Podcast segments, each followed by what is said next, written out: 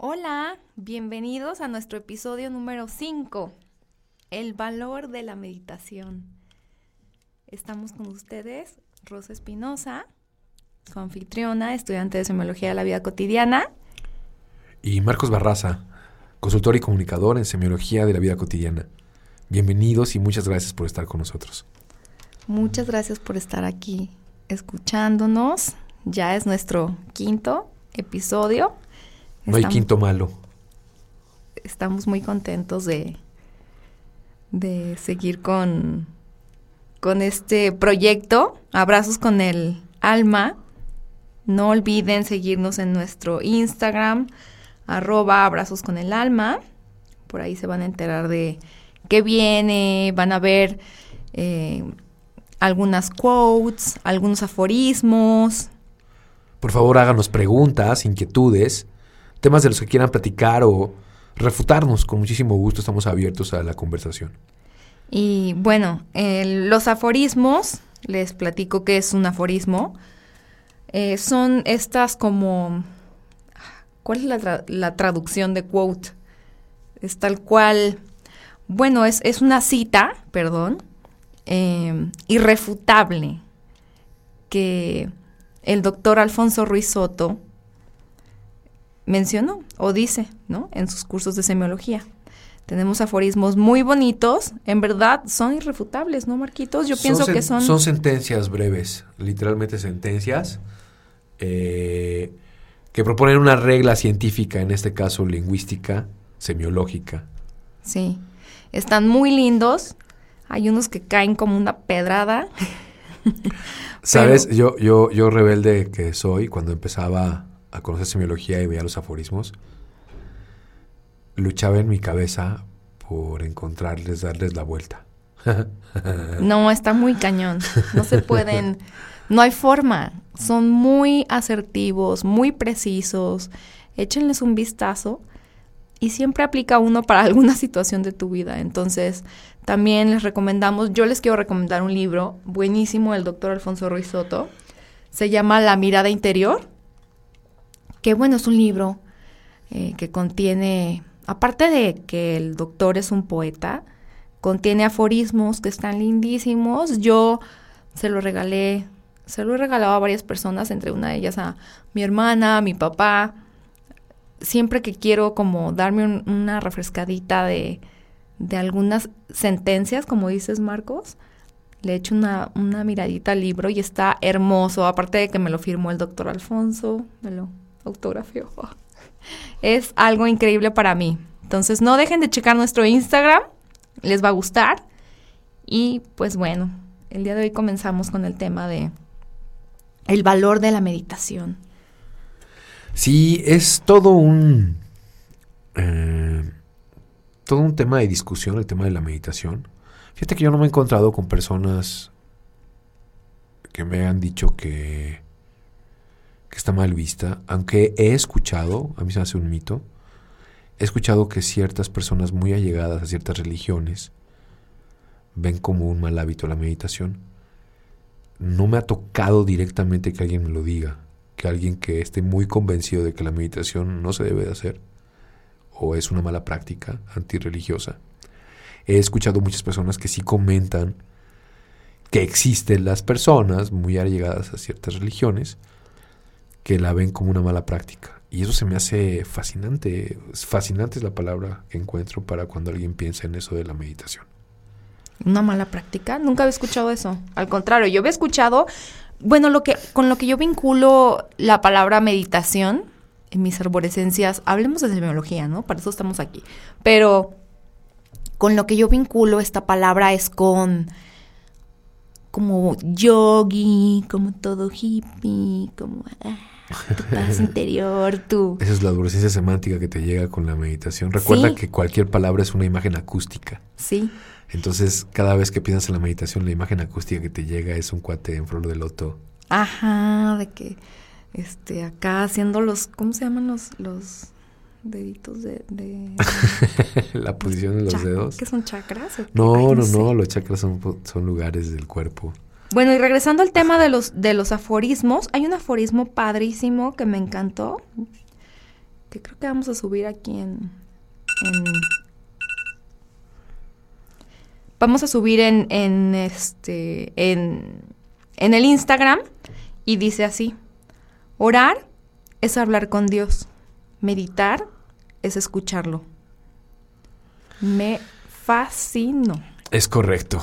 Ah, la posición de los dedos de la que hablaba se llama mudras. Mudras, perdón, claro.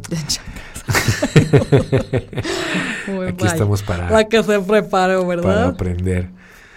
Eh, sí hay diferentes tipos de mudras y dependiendo tu, tus creencias. Cuando yo practicaba Aikido, eh, antes de comenzar, hacíamos un mudra de, lo que es eh, como un círculo infinito para la comprensión. Hay diferentes mudras y cada quien lo hará el que le guste o el que crea conveniente según la escuela de meditación que tiene. Y una de las reflexiones a las que me hacías llegar ahorita con esta imagen acústica de una persona en flor de loto meditando en algún lugar de un monte es que la semiología, justamente la semiología de la vida cotidiana, lo que está buscando es no hacer místicos de riachuelo. Este yogi que tú ves meditando en el monte sería el equivalente a un místico de riachuelo. No sé si sea fácil, pero quizás sea más fácil estar en un abajo de un árbol entre dos riachuelos, meditando en la mañana, en lo que el monje te hace la sopa, te toca las campanas y vas a comer y es muy cómoda la vida, no sé, ¿no? La intención de la semiología de la vida cotidiana es hacer místicos del Metro Pino Suárez en hora pico. O sea, situación verdaderamente complicada, ya sea místico de día de quincena, después de que ya pagó todo y se quedó sin nada, místico de caos con niños en el carro y todo llegando tarde y tráfico eh, saturado místico cuando tu jefe o tu compañero de trabajo te está eh, amedrentando o alguien gritando. Ahí es donde estamos buscando tener misticismo y tiene su gran chiste. Marquitos, y entonces, ¿qué es meditar? Eh, como bien lo mencionabas, a mí me gusta mucho ese aforismo de, de que, milenario de que la oración es hablarle a Dios y meditar es escucharle. Hay un capítulo todo un capítulo en el libro, de, el libro tibetano de la vida y de la muerte, que ya habíamos mencionado en uno de nuestros episodios, que habla acerca del ejercicio de la meditación. Y básicamente hay un mito tremendo en la meditación que es dejar de pensar. Básicamente es imposible dejar de pensar. Dicen los neurocientíficos que los seres humanos tenemos cerca de 600 pensamientos por minuto, o sea, uno sobre otro sobre todo cuando estamos en el parloteo interno, ¿no? Una lluvia de ideas, eh, imágenes acústicas, que son pensamientos, uno encima del otro, todos atiborrados, que corren por nuestra mente en un caos. Entonces, ¿qué sería meditar? Este mito tremendo de la meditación que es poner la mente en blanco. No sé si tú has podido o has intentado, Rose, poner la mente en blanco. No, jamás. De hecho, Marquitos, debo confesar que me cuesta muchísimo trabajo meditar. Soy una muy buena estudiante de semiología de la vida cotidiana. No sé a qué grado, porque ayer que estaba escuchando el taller del doctor Alfonso, que nos daba, obviamente, valor, nos hacía valorar nuestras esferas, ¿no? De la salud, la vocación, el trabajo, la familia, y bueno, cuando hablaba de la salud, por ejemplo, del sueño en específico, y decía, hay que dormir sin aparatos, y em, estamos muy clavados con la tecnología, y luego te duermes pensando en el noticiero que acaban de decir que encontraron siete cabezas, siete, y se te quedan las siete cabezas, ¿no? El impacto de las siete cabezas. Entonces, es bien, bien difícil obviamente llevar todo semiología a la práctica, digo, no, pues imagínate si, si hiciera todo a, la, a, como se nos, eh, se nos sugiere. Te iluminas, Rose. Ya sé, está muy cañón, ¿no? Entonces, la idea de la meditación es entonces, ¿cuál? La, idea de la semiología es lo ideal dentro de lo posible. Claro, pero entonces, a mí me, ¿por qué me cuesta tanto la, la, meditación? Porque vivimos en esta vida, lo que yo entiendo es que vivimos en esta vida tan ajetreada, de ahí los 600 pensamientos por minuto. O sea, llevémoslo a... Déjame, déjame continuar con este concepto para que encontremos, ir desmitificando el tema de la meditación. Podemos encontrar que la meditación es un ejercicio de paz o de diálogo interno.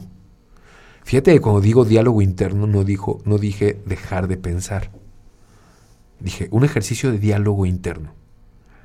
Que por lo menos en esos momentos de meditación el ejercicio de diálogo de las palabras que circundan la mente sean hacia uno mismo. ¿Cómo está uno mismo con uno mismo? ¿Cómo está uno con su entorno? ¿Cómo está uno con las esferas de la salud, la vida social, el trabajo, la vocación y la familia? ¿Cómo está uno? ¿Cómo le fue a uno en su día? O preparándote para algo más.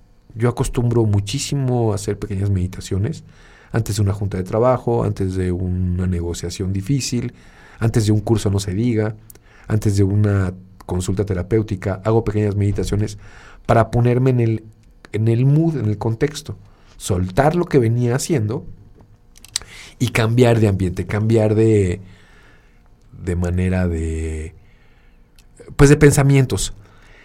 Hay una idea preciosa en este libro que te comentaba del libro tibetano de la vida y la muerte, donde tiene dos conceptos fundamentales para pensar qué significa meditar con los pensamientos, o sea, cómo, cómo trabajar los pensamientos en la meditación. Fíjate muy bien.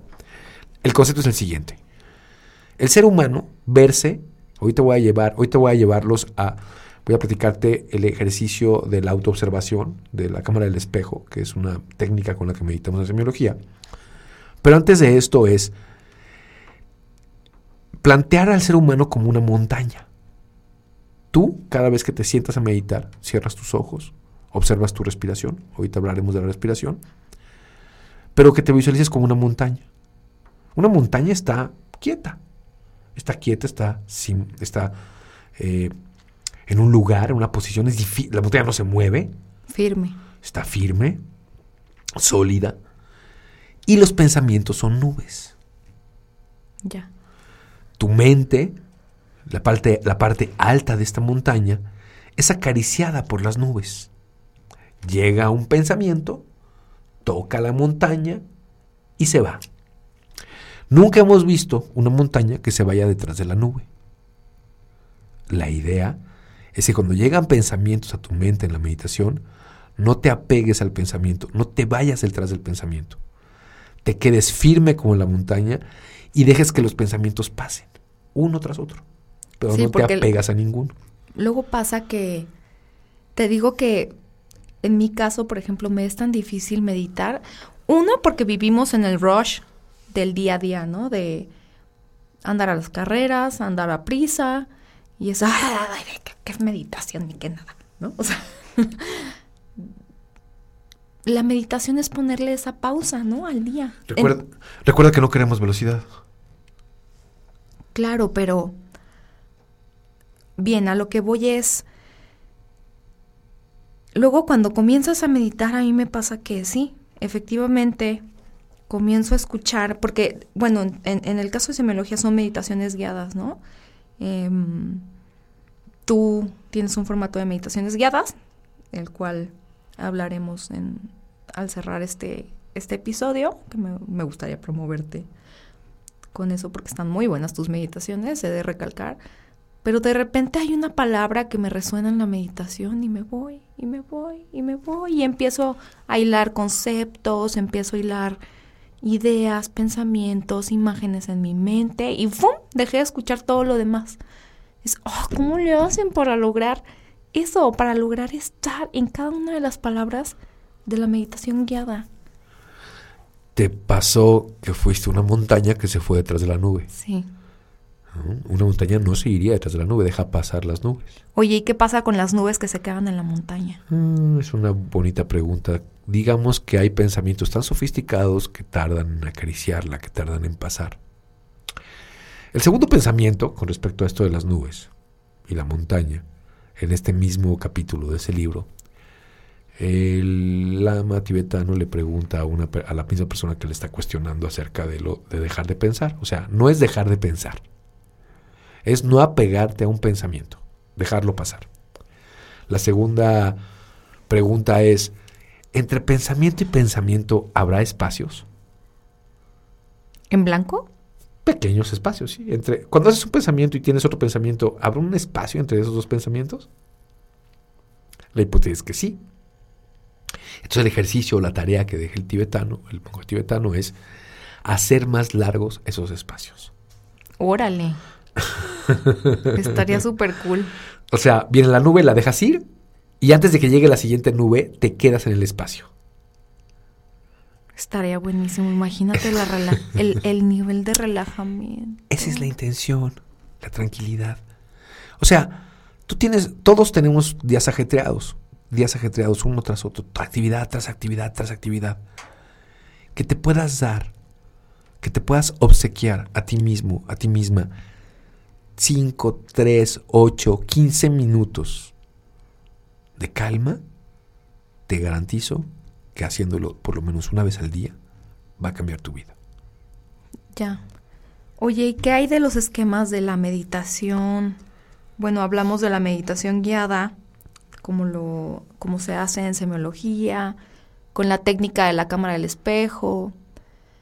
Les platico, esta técnica de la cámara del espejo es tal cual visualizarte a ti frente a un espejo. De hecho, frente a un espejos, ¿no sé si te recuerdas estos espejos cuando están dos? ¿Cómo se ve como al infinito? La idea es que se cámara el espejo para que estés rodeado o rodeada de espejos. Y hacia donde voltees te veas a ti. Exacto. Sumémosle elementos, fíjate. Primer elemento que, eh, que es importante. Al cerrar los ojos, llevas tu energía hacia adentro. Sea, la energía no se escapa. No hay distractores. La energía de tu cuerpo y tu ser se queda contigo. Es primer, primer paso para la meditación uses mudras, te coloques en la posición que te coloques, estés acostado, estés levantado, estés caminando, estés eh, sentado, sentada como estés, cerrar los ojos para irte hacia adentro.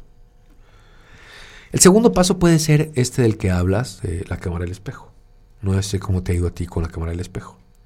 Pienso que es una buena técnica en mi caso. Me gusta verme. no, también. ¿Sabes qué tipo de meditación me encanta? La que se combina con la motricidad. Hay meditación activa. Ajá, meditación activa. El yoga. Ah, el yoga. ¡Wow! Me fascina. De hecho, yo creo que casi todos los deportes se prestan a la meditación activa. Algunos tal vez algunos deportes en grupales, tal vez no tanto, porque tienes que interactuar con personas. Pero los deportes individuales tal vez se prestan a la meditación activa, activa. Sí, porque aparte de desarrollar tu potencial motriz, bueno, pues pones tu mente tal cual, como en ese espacio de relajación, buscas los blancos. La casa en orden.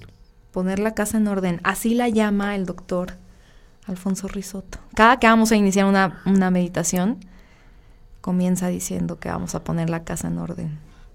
Porque también está este este dicho de... Ah, ¿De quién es? De, de Calcuta, de la loca de la casa. Ah, Santa Teresita del Niño Jesús. Sí. A callar a la loca de la casa. Hay que callar a la loca de la casa. Que habla como, bueno, parlotea todo el día. Fíjate que sí, estamos en estos pasos que creo que vale mucho la pena considerar. Los ojos cerrados para volver la energía hacia adentro. Emplazar la cámara del espejo. O sea, ya adentro hacer un diálogo, esta experiencia de diálogo contigo. Otro de los eh, detalles que, la que creo que son importantes para la meditación es la respiración. De repente cuando estamos en crisis, cuando tenemos un problema emocional o físico, perdemos el control del físico. O sea, un tema emocional, alterados emocionalmente, perdemos el control del cuerpo. Se nota mucho en la respiración empezamos a hiperventilar o empezamos a respirar muy fuerte o eh, sudamos o estamos alterados, estamos enojados. La intención de respirar es que al respirar de manera consciente, tú haciendo el ejercicio de la respiración y tomar control de este proceso instintivo de la respiración, tomas control de todo el cuerpo. Lo dicen incluso los psiquiatras. Y lo han dicho, bueno, desde Chabelo, de cuenta hasta 10, ¿no? En los comerciales. de todos los tiempos lo han dicho. Cada vez que tienes un momento difícil emocionalmente, si te haces consciente de tu respiración, tomas control de tu cuerpo. Puedes, puedes tomar control de tu, de tu adrenalina, de tu energía, de tu, eh, de tu emoción, de, la, de lo que se ha alterado en una falta emocional. Entonces, ahí están los detalles de la, de la meditación. Los ojos hacia adentro, la cama del espejo, el control de la respiración y empieza el proceso, ahora sí, de un diálogo tranquilo, un diálogo sutil contigo mismo. Ok. Marcos, ¿cómo podríamos enseñarle esto a nuestros hijos desde pequeños? ¿Se relaciona con el cuenta hasta 10? Como, por ejemplo, en nuestra familia no ejercemos ninguna religión, ¿no? Y Dana, mi hija, nuestra hija, nos ha llegado a preguntar el, el por qué nosotros no rezamos, tal cual. Yo lo que le he contestado ha sido, plática contigo misma, mi amor. Y para mí es este diálogo interno con ella, poner la casa en orden, dirigir su atención hacia ella. Durante las noches tú sabes lo que le decimos cada que se va a dormir. Ella es una, buena, bella y verdadera. Pero ¿cómo calmar su ansiedad? ¿Cómo ayudarla a canalizar esa energía? ¿Cómo ayudar a los niños a a no irse a, o a, responder esta pregunta. Yo, pienso que por eso la, la, oración tal vez es una práctica más común en nuestros días, en una cultura tan atiborrada, tan llena de estímulos. Porque la oración es un mantra. Básicamente es un mantra. Repites una frase una y otra y otra vez.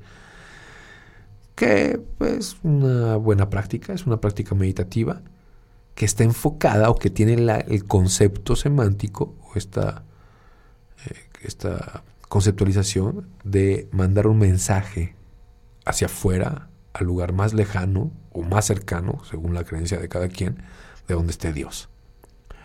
La, la meditación es lo mismo, pero a la inversa.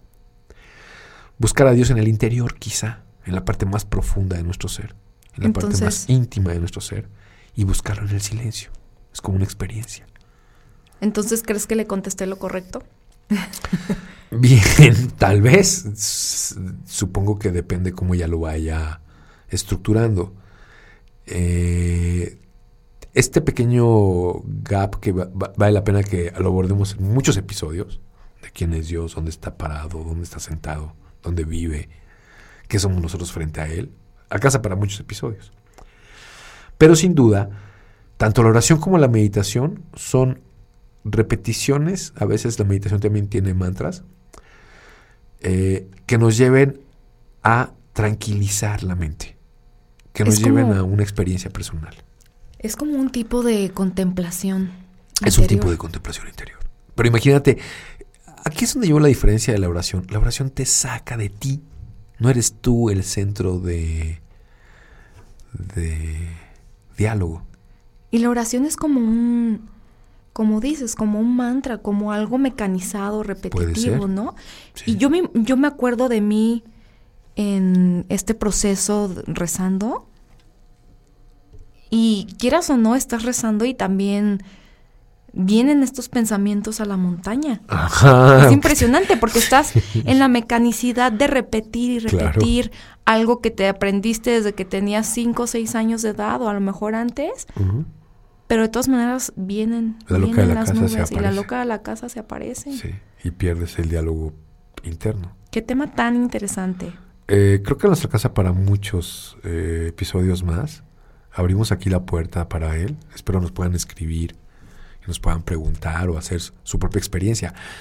Conozco personas, dicen, a mí me ha tocado muy poco en estos términos, ya que es un gran ejercicio, que la meditación nos ha llevado a unos estados elevados de conciencia muy profundos. A, mí- pocas, pocas veces he, he vivido una experiencia de, de un estado tal vez alterado de conciencia meditando, pero dicen que personas que lo hacen como un ejercicio cotidiano, que se llega a grandes estados de conciencia con la meditación.